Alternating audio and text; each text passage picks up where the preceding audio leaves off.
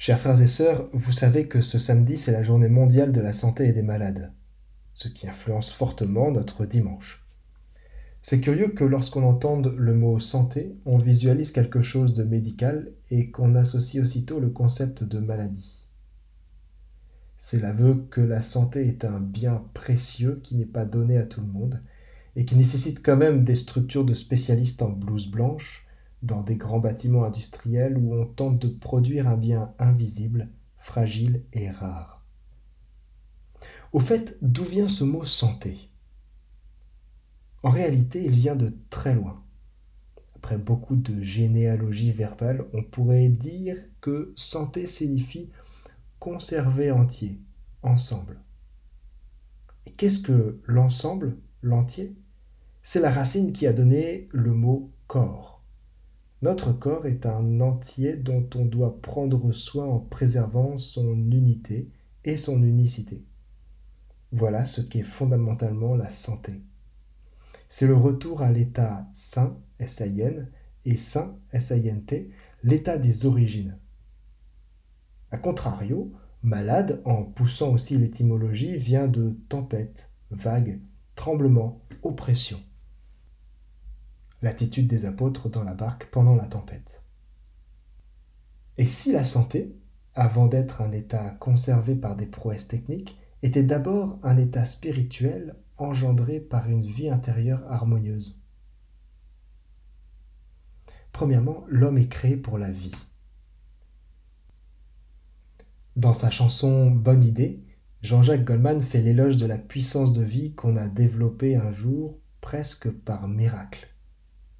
Qu'importe si j'ai gagné la course et parmi des milliers, nous avons tous été vainqueurs, même le dernier des derniers.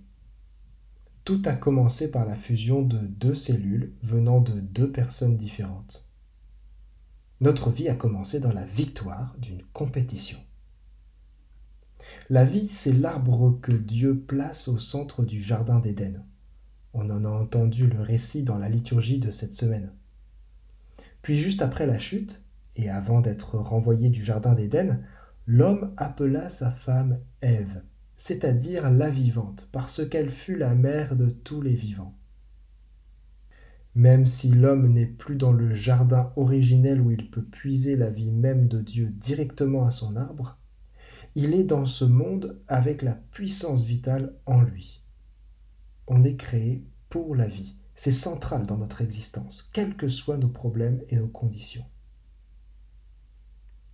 L'homme est créé pour la vie. Deuxièmement, mais il est inflammable au péché. De même que l'eau et l'huile ne peuvent pas se mélanger, l'amour et la haine sont incompatibles. La charité et l'orgueil sont incompatibles. La lumière et les ténèbres sont incompatibles. Donc, dans Dieu qui est tout amour, il n'y a aucune zone d'ombre, parce que c'est incompatible avec Dieu. Et ce qui est incompatible avec Dieu, c'est ce qu'on appelle le péché. Là où on met de l'énergie à cacher, à dissimuler, à se justifier, Dieu n'est pas présent. C'est une tendance de mort en nous. On a tous cette inclination au péché qu'on explique de manière imagée avec le récit de la chute dans la Genèse. Cette tendance morbide au péché sème la tempête, l'instabilité et l'oppression, c'est le chaos intérieur c'est la maladie de l'âme.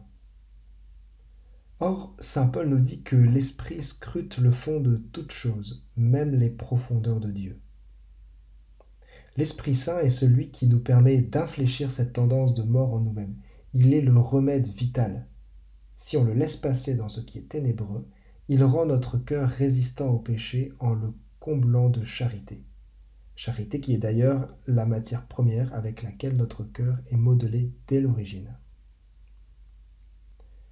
L'homme est créé pour la vie, mais il est inflammable au péché.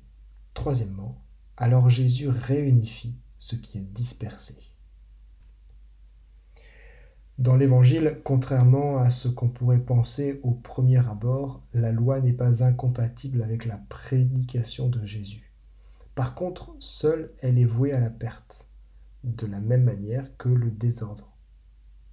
Une loi appliquée sans l'intelligence du cœur est aussi desséchante que l'abandon total des lois et des règles.